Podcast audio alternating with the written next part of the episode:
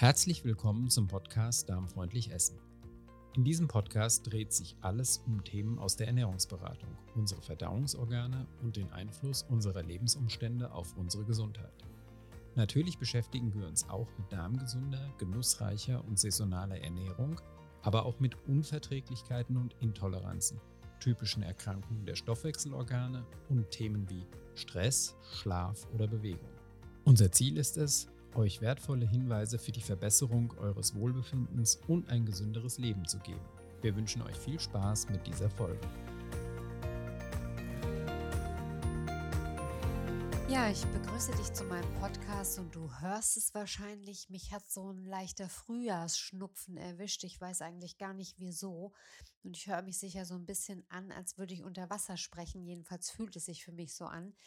Aber es ist nicht schlimm und ich wollte unbedingt diesen Podcast aufzeichnen. Es ist mir wichtig, dass der vor Ostern noch online geht.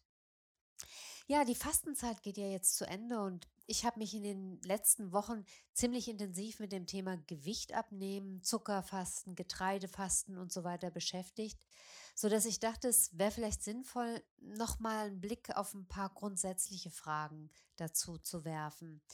Denn die meisten, die die Zeit so zwischen Fasching und Ostern zum Fasten nutzen, verbinden damit ja auch den Wunsch nach einer Gewichtsabnahme. Und in meiner Coaching- und Ernährungsberatungspraxis ist dieses Thema natürlich sowieso allgegenwärtig.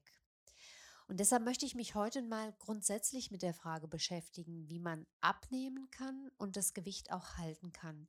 Denn das kommt immer und immer wieder als Fragen, dass die Menschen frustriert sind, weil sie Diäten machen, weil sie versuchen, Gewicht zu verlieren und das Gewicht aber leider auch ziemlich schnell wieder nach der Beendigung einer Diät oder der Beendigung eines Fastens wieder drauf haben. Und deshalb ist vielleicht mal grundsätzlich ganz interessant, wie eine Diät funktioniert, wann sie funktioniert und wann es eben nicht so wirklich gut funktioniert. Und das ist ja ähm, eine Frage, wie gesagt, die als mich, an mich als Ernährungsberaterin und Coach immer wieder herangetragen wird. Ich sehe das aber auch in meinen Facebook-Gruppen und höre bei Veranstaltungen, aber natürlich auch in meinem persönlichen Umfeld, dass das ein Thema ist, das ganz, ganz viele Menschen beschäftigt. Viele, muss man sagen, sogar lebenslang. Die schwanken zwischen Gewichtsab- und Gewichtszunahme eigentlich lebenslang hin und her. Die Frage also, wie man erfolgreich Gewicht abnimmt und dann möglichst auch das Gewicht hält, ist deshalb absolut sinnvoll und auch legitim. Gerade im Frühjahr schießen ja die Diäten immer wie Pilze aus dem Boden und es gibt ja kaum eine Illustrierte, die das Thema dann nicht aufgreift. Und meistens wird dann, wie ich immer sage, jedes Jahr eine andere Sau durchs Dorf getrieben, und jetzt mal Hand aufs Herz, wer hat nicht schon mal mit Brigitte irgendwie gehungert oder die berühmte Kohlsuppendiät gemacht? Letztere habe ich übrigens in meinen Zwanzigern mal gemacht und viele freudlose Tage mit dieser Kohl Kohlsuppe verbracht. Und ich persönlich konnte heute noch unter uns gesagt mich auf Kommando übergeben, wenn ich die Suppe nur rieche. Das war eine ungeheure Qual und aus heutiger Sicht würde ich auch sagen, ein ungeheurer Quatsch. Andererseits, eine Freundin von mir schwört drauf, also ist die Suppe sogar heute noch ein Renner. Naja, die Sache ist eigentlich einfach. Wenn man weniger Kalorien zu sich nimmt, als man verbraucht, dann nimmt man auch ab. Ob nun mit Kohl oder mit Bananen, mit purem Salat, Säften oder mit Kalorienzählen. Das ist ganz egal. Aber ganz ehrlich, ich persönlich würde mich nie mehr derartig quälen wie damals mit der Kohlsuppe, denn das war wirklich grausam. Und heute weiß ich auch, dass das noch dazu ziemlich kontraproduktiv ist. Erstens ist so eine einseitige Ernährung über längere Zeit überhaupt keine gute Idee. Und zweitens ist alles, was nicht dauerhaft in den Alltag integrierbar ist, ohnehin nicht gut geeignet, um langfristig wirklich Veränderungen zu ermöglichen und ein erreichtes Gewicht auch wirklich zu halten. Davon bin ich mittlerweile 100%ig überzeugt. Das, was man an Ernährungsumstellung macht, muss oder sollte eine dauerhafte Ernährungsumstellung sein, die dann dazu geeignet ist, den Stoffwechsel wirklich wieder zu optimieren. Dieses Jahr, ich weiß nicht, ob euch das aufgefallen ist, ist das Mikrobiom überall im Gespräch. Sogar die Bunte hat darüber berichtet, wie man mit dem Mikrobiom abnehmen kann. Und das liegt daran, dass im Moment tatsächlich sehr viel zum Mikrobiom geforscht wird und wir tatsächlich gerade anfangen zu verstehen, dass das Darmmikrobiom ganz viel mit unserer Gesundheit und mit den Stoffwechselvorgängen zu tun hat. Dazu werde ich aber später noch sehr viel mehr sagen. Wenn man sich die unzählig lange Reihe dieser vielen Diäten anschaut, die dann auch in Illustrierten immer wieder propagiert werden, dann geht die Bandbreite ja von richtigem Blödsinn über durchaus nachvollziehbare bis hin zu relativ plausiblen Konzepten. Meistens haben die brauchbaren Ideen gemeinsame Nenner. Die sind meistens gemüsebasiert. Sie verwenden wenig oder keine Fertigprodukte, sondern natürliche Lebensmittel und vermeiden Zucker oder generell einfache Kohlenhydrate. Dadurch wird die Energiebilanz oft schon automatisch optimiert und der Zeiger der Waage geht auch nach unten. Natürlich gibt es auch Konzepte wie Weight Watchers, die über ein Punktesystem Kalorien zählen und Fertigprodukte zulassen. Das funktioniert zwar zum Abnehmen, aber den gesundheitlichen Nutzen halte ich persönlich für äußerst fragwürdig. Und eindeutig abraten würde ich immer von sogenannten Formula-Diäten, bei denen Mahlzeiten durch Eiweißshakes ersetzt werden. Denn diese Shakes enthalten, das wissen viele nicht in der Konsequenz, enthalten sehr oft zugesetzte Zuckerersatzstoffe, einfach um die irgendwie trinkbar zu machen. Denn ohne Süßungsmittel würden die scheußlich schmecken. Die sind meistens sehr äh, proteinreich und diese Proteine an sich sind nicht sehr schmackhaft. Deshalb macht man sie dann eben mit diesen Zuckerersatzstoffen schmackhaft. Und genau diese Zucker und Zuckerersatzstoffe sind derartig schädlich für das Mikrobiom, dass der Schuss, wie man heute weiß, meistens sogar nach hinten losgeht. Das heißt, nach dieser Diät ist der Darm dann häufig endgültig aus dem Gleichgewicht gebracht, sodass ein vernünftiger Stoffwechsel gar nicht mehr möglich ist und eine Gewichtszunahme oft unvermeidbar ist. Und damit sind wir dann schon wieder bei der entscheidenden Rolle des Mikrobioms.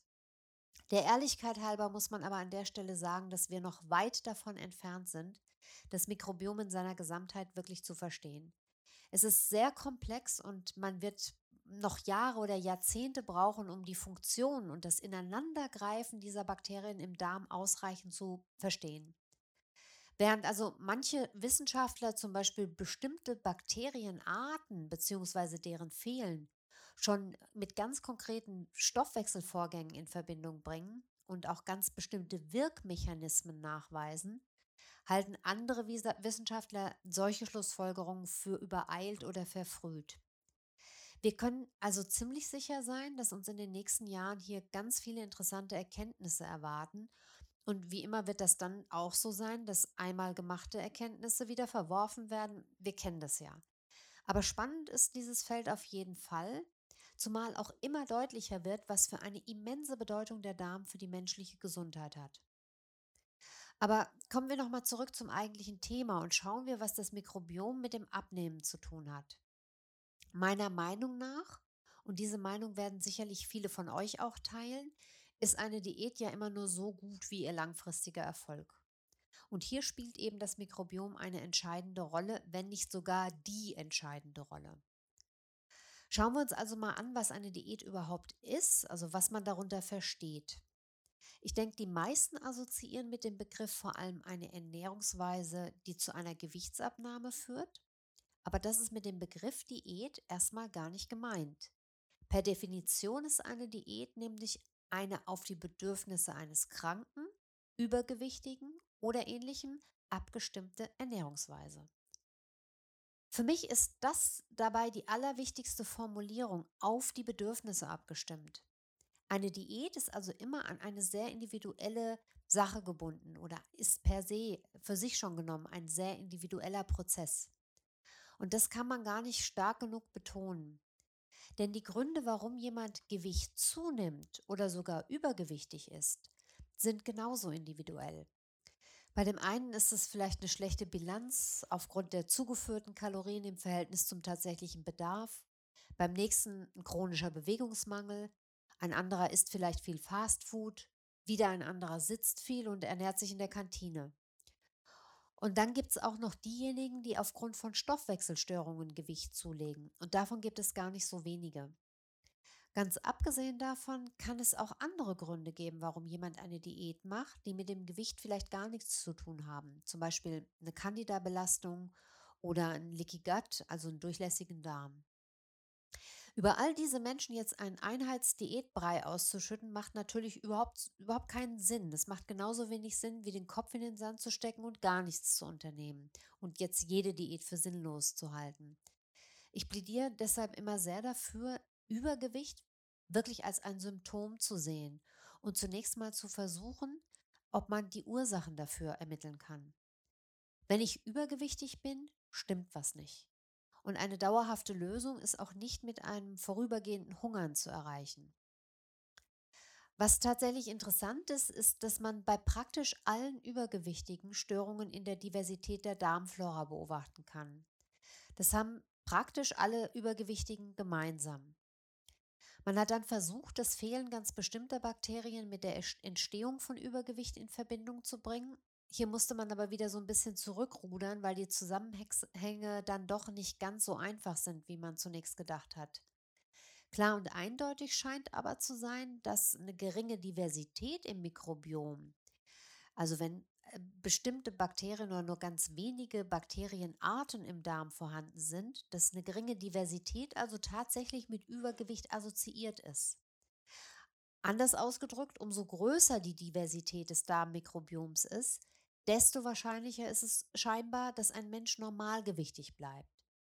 Umgekehrt heißt es jetzt aber nicht, dass jeder, der normalgewichtig ist, auch ein gutes Mikrobiom hat. Das wäre wiederum zu einfach. Was leider deutlich ist, ist, dass unsere moderne westliche Ernährungsweise mit Fastfood und Fertigprodukten extrem schädlich für die Darmflora ist und dass das Mikrobiom darunter immer mehr verkümmert. Und umso mehr wir uns von der natürlichen Ernährung entfernen, desto mehr leidet ganz offenbar unser Darm. Und das, wie wir jetzt schon gehört haben, ganz offenbar einen Zusammenhang zwischen einem verkümmerten Mikrobiom und Übergewicht gibt, haben wir hier einen echten Teufelskreis, dem wir nur entrinnen können, wenn wir lernen, wieder darmgesund zu essen. Gewicht zu verlieren ist letztendlich nicht so irre schwer, habe ich vorhin schon gesagt. Wer zum Beispiel von Zucker und Weißmehl zunimmt und beides weglässt, wird ziemlich sicher Gewicht verlieren. Eine ideale Diät müsste allerdings gleichzeitig das Mikrobiom im Blick haben und versuchen, die Verhältnisse im Darm zu optimieren. Außerdem ist die Frage wichtig, ob man Fett oder Muskelmasse verliert. Auch das habt ihr sicherlich schon oft gehört. Eine Diät ohne Bewegung ist nämlich ziemlich nutzlos. Ich muss zeitgleich in die Bewegung kommen und Muskeln aufbauen, zumindest aber dafür sorgen, dass ich keine Muskelmasse verliere. Worin sich mittlerweile auch die meisten ernstzunehmenden Ernährungswissenschaftler einig sind, ist die Tatsache, dass Fertigprodukte eine Katastrophe für unsere Gesundheit sind. Eine Ernährungsumstellung oder Diät, die Fertigprodukte nicht eliminiert oder drastisch einschränkt, kann in meinen Augen deshalb nicht sinnvoll sein. Das mag sich jetzt bestimmt für den einen oder anderen ganz trivial anhören und vielleicht denkst du, na ja, gut, ich verwende sowieso keine Fertigprodukte. Es ist aber durchaus so, dass viele Menschen Fertigprodukte ganz alltäglich in ihre Ernährung einbauen. Das fängt beim Kantinenessen an, ohne dass viele ähm, nicht zurechtkommen und geht eben bis zu den ganzen Supermarktprodukten, die letztendlich alle Fertigprodukte sind, wenn sie nicht aus dem Gemüse- oder Obstregal kommen. Ja, und ich höre dann oft in der Ernährungsberatung, das ist mir viel zu anstrengend oder wie soll das gehen, alles selber zu kochen oder ich habe keine Zeit dafür. Aber dann ist die Antwort leider auch nicht vermeidbar. Wenn ich mir diese Zeit nicht nehmen kann oder will, dann wird es verdammt schwierig mit einem gesunden Darm oder mit einer schlanken Figur. Und dann muss ich die Folgen vermutlich leider auch in Kauf nehmen. Wer auf das Kantinenessen zum Beispiel nicht verzichten möchte oder sich nicht bewegen mag, auch nicht kochen mag, der wird es einfach schwer haben. Ich wundere mich dann manchmal sehr, weil oft gerade diejenigen betroffen sind, die schon deutliche gesundheitliche Einschränkungen oder sehr beunruhigende Befunde haben. Und gerade solchen Menschen fällt es aber oft zusätzlich schwer, ihre Gewohnheiten zu verändern. Diese Schwierigkeit, etwas zu verändern, kann tatsächlich auch schon ein Symptom eines gestörten Stoffwechsels sein. Aber das würde jetzt hier zu weit führen. Das ähm, ist äh, sicherlich immer Inhalt einer gezielten Ernährungsberatung. In der Ernährungsberatung steht man bei solchen Menschen dann oft vor der Schwierigkeit, überhaupt durchzudringen und einen Ansatzpunkt für eine Veränderung zu finden. Aber auch das, denke ich, führt jetzt hier zu weit. Und ist natürlich dann Aufgabe des jeweiligen Coaches oder des Ernährungsberaters, da Mittel und Wege zu finden. Ich glaube übrigens nicht, dass gesunde Ernährung zeitraubend ist oder uns zwangsläufig auch mit aberwitzigem Aufwand lahmlegt. Ich glaube, dass man mit etwas Routine sich sehr gut gesund ernähren kann und dass man das auch locker in den Alltag integrieren kann. Ich meine, ich lebe ja selbst nicht hinter dem Mond. Ich bin eine vollbeschäftigte, sehr aktive Frau mit vielen Pflichten und bei mir geht es auch. Eigentlich müsste es dann bei jedem anderen auch irgendwie gehen. Es geht zugegebenermaßen nicht jeden Tag reibungslos und manchmal muss ich auch improvisieren, aber 98 Prozent der Zeit funktioniert es einwandfrei. Und dann kann ich mich mit den wenigen Ausnahmen wirklich äh, ganz gut arrangieren. Aber ja, auch ich musste mich daran gewöhnen, anfangs gut planen, mir Listen schreiben und mir auch Routinen angewöhnen. Aber so ist es ja irgendwie mit allem, was man sich angewöhnen möchte. Eins muss man wissen, solange Fertigprodukte in der Ernährung nicht eliminiert oder massiv reduziert werden, nimmt man leider auch immer potenziell darmschädigende Substanzen zu sich. Und einige Wissenschaftler gehen sogar so weit zu sagen, dass jemand, der sich aus dem Supermarkt ernährt, nie ein wirklich gesundes Mikrobiom haben wird und damit tendenziell auch immer übergewichtig sein wird. In der Tat gibt es viele Studien, die das deutlich nahelegen und es ist sehr eindrücklich, wenn man die Relationen zwischen Zusätzen in Lebensmitteln, dem Mikrobiom und dem Gewicht der Probanden solcher Studien sieht. Mein Rat für eine erfolgreiche Gewichtsreduktion wäre deshalb immer eine langfristige Ernährungsumstellung auf Basis von viel frischem Gemüse, gesunden, sättigenden Fetten und ausgewählten Proteinen. Hier gibt es viele Konzepte, Kochbücher und Programme und man kann sich das Passende für den eigenen Bedarf raussuchen und das Gelernte dann auch so ein bisschen auf die eigene Situation anpassen. Das Gewicht sinkt meiner Erfahrung nach dann ganz automatisch und je länger man durchhält, bevor man wieder Ausnahmen zulässt, desto größer sind dann auch die langfristigen Erfolgsaussichten. Ich möchte dich also in jedem Fall ermutigen, hier deinen Weg zu einer natürlichen Ernährung zu finden und auch die zuversichtlich zu verlieren. Ja, und last but not least willst du vielleicht auch noch wissen, ob ich persönlich dich unterstützen kann, wenn du abnehmen möchtest oder deine ne, Ernährung umstellen willst. Und da kann ich dir vielleicht noch mal die Bausteine sagen, die ich jetzt anbiete, das ist zum einen natürlich mein 1 zu 1 Coaching, in dem ich dir Schritt für Schritt den Weg in eine gesunde Ernährung zeigen kann. Du kannst dafür auch einfach mailen an info@kala-kocht.de. Wenn du weiter weg wohnst oder wenn für dich aus anderen Gründen ein persönliches Coaching nicht in Frage kommt, hast du auch die Möglichkeit, in einem WhatsApp-Coaching bei mir wichtige Grundlagen zu erlernen. Die Basis ist dann immer so eine vierwöchige Gruppe, ähm, wo ich die, die Gruppe so ein bisschen anleite und helfe, in eine gesunde Ernährung zu kommen. Und danach entscheidest du dann selbst, ob du das Coaching verlängern möchtest oder ob du alleine zurechtkommst. Die nächste Gruppe startet übrigens nach Ostern am 29.04. Und du kannst im Prinzip so lange im Coaching bleiben, bis du für dich genug Sicherheit in deinem Alltag hast. Dieses WhatsApp-Coaching ist auch ideal geeignet, wenn du praktisch ähm, über Kochbücher oder äh, Rezeptsammlungen deine, ähm, deinen Weg eigentlich schon gefunden hast oder vielleicht auch ein Ernährungskonzept kennst, das du mit Erfolg schon mal ähm, umgesetzt hast und dich jetzt einfach ein bisschen begleiten möchtest oder begleiten lassen möchtest, um jetzt wieder in eine gesündere Ernährungsweise zu kommen. Auch meine, meine eigenen Rezeptsammlungen sind sehr gut geeignet, um den Weg in eine darmgesunde Ernährung zu finden. Wenn du eher der Autodidakt bist und gut ohne jedes Coaching zurechtkommst, sind die auch ideal. Du findest diese Sammlung jetzt auf meiner neuen Website www.darmfreundlich-essen.de. Die haben wir so ein bisschen abgespeckt, damit sie übersichtlicher wird und ähm, da kannst du die Rezeptsammlungen gut finden. Und wenn du dann trotzdem Fragen hast, findest du auch in meiner Facebook-Gruppe Gleichgesinnte, die sich gegenseitig unterstützen. Und ich würde mich natürlich freuen, wenn ich auch dich dort begrüßen darf. Selbstverständlich stelle ich euch alle Links und Infos zu den eben genannten Punkten in die Show Notes. Und natürlich findet ihr auch überall Ernährungstherapeuten, die euch unterstützen können. Und ich kann da nur ermutigen, sich ähm, Hilfe zu suchen. Ähm, auch über ein Ernährungscoaching das Darmmikrobiom mal anzuschauen und zu gucken, wie es da aussieht mit der Diversität bei dir selbst. Ähm, und auf Basis dessen dann wirklich zu einer darmoptimierten Ernährung zu kommen. Das lohnt sich und es lohnt sich auch wirklich da Hilfe anzunehmen, denn ähm, das ist ein guter Einstieg einfach in diese Materie. Ja, und wenn du jetzt selber noch Anmerkungen zur Gewichtsabnahme hast, vielleicht deine Erfahrungen teilen möchtest oder Fragen an mich hast, kannst du mir ebenfalls entweder auf Facebook in meiner Facebook-Gruppe oder über Instagram schreiben. Du kannst mir aber gern auch mailen, wie gesagt, info at kala-kocht.de. Ich freue mich immer von dir zu hören, egal auf welchem Weg. In diesem Sinne wünsche ich dir alles Liebe, Vielen Dank, dass du reingehört hast. Wenn du den Podcast jetzt noch vor Ostern hörst, dann wünsche ich dir ein schönes Osterfest und ich freue mich auf das nächste Mal. Deine Carla. Beim Namen nennen und auch mal genauer hinschauen.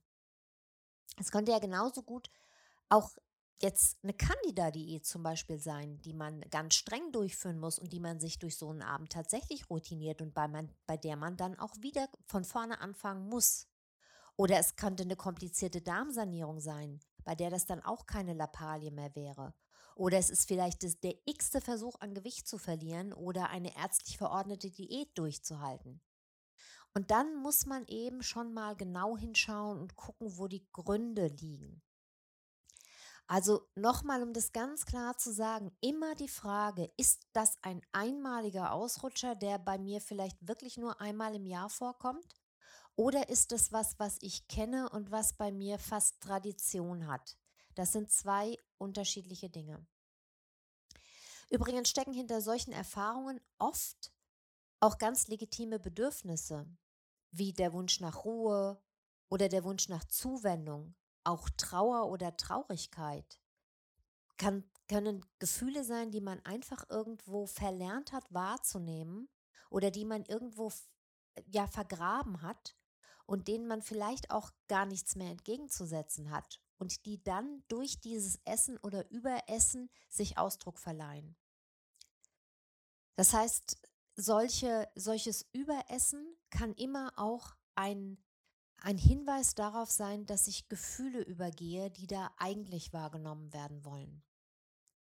Und sowas ist äh, tatsächlich manchmal ein bisschen schwierig selber herauszufinden. Auch hier ist es ganz gut, wenn du jemanden hast, einen Therapeuten oder einen Berater, der dich da so ein bisschen unterstützen kann und der mit dir gemeinsam schauen kann, wo da möglicherweise Hinweise sind.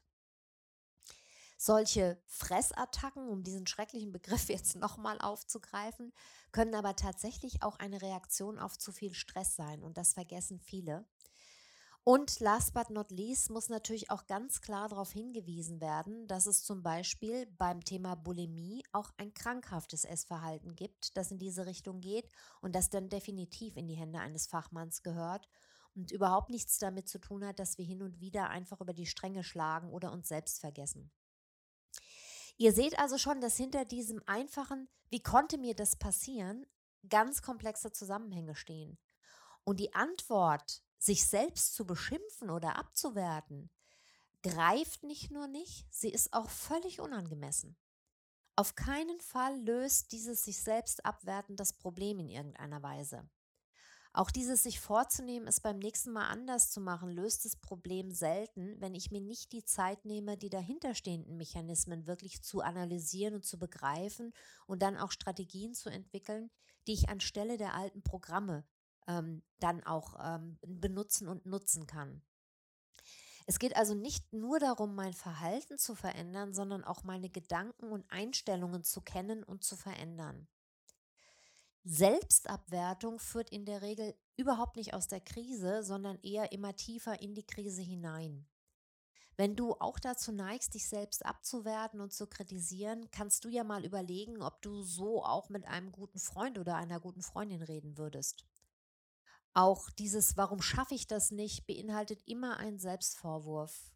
Das Ziel ist aber genau das Gegenteil. Im Englischen sagt man Self-Compassion dazu. So einen schönen Begriff haben wir im Deutschen gar nicht. Es geht also um das Mitgefühl uns selbst gegenüber, um Selbstliebe und Selbstfürsorge. In der Beratung haben wir dann eine Menge Tools und Werkzeuge, um an Glaubenssätzen zu arbeiten, denn allein muss man sicher ein bisschen experimentieren und auch bereit sein, hier Zeit zu investieren. Aus meiner Erfahrung ist es aber sehr gut investierte Zeit. Wenn du allein nicht weiterkommst oder wenn dir das vielleicht auch zu kompliziert ist, kann ich dir sehr empfehlen, dich an einen ganzheitlich arbeitenden Ernährungsberater oder Beraterin zu wenden. Und selbstverständlich arbeite auch ich gerne mit dir an diesen Aspekten. Meine Kontaktdaten findest du wie immer in den Show Notes. Für das Eigenstudium kann ich dir zum Schluss noch das Buch einer lieben Freundin von mir empfehlen. Das packe ich dir ebenfalls in die Show Notes. Ähm, das Buch heißt Glaubenssätze, Überzeugungen und Co. von mentaler Sabotage zum vollen Potenzial. Das ist im Windpferd Verlag erschienen von Pamela Preisendörfer und wie gesagt, du findest die Daten dazu in den Show Notes.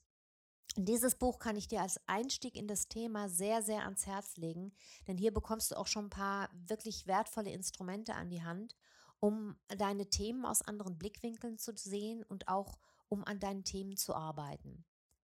Ja, und vielleicht benutzt du dann die nächste Fressattacke als Vehikel, um dich selber besser zu verstehen und kennenzulernen. Ich wünsche dir auf diesem spannenden Weg auf jeden Fall viel Freude, jede Menge Self-Compassion und auch den Mut, deinen Weg zu gehen. Alles Liebe und eine gute Zeit, deine Carla.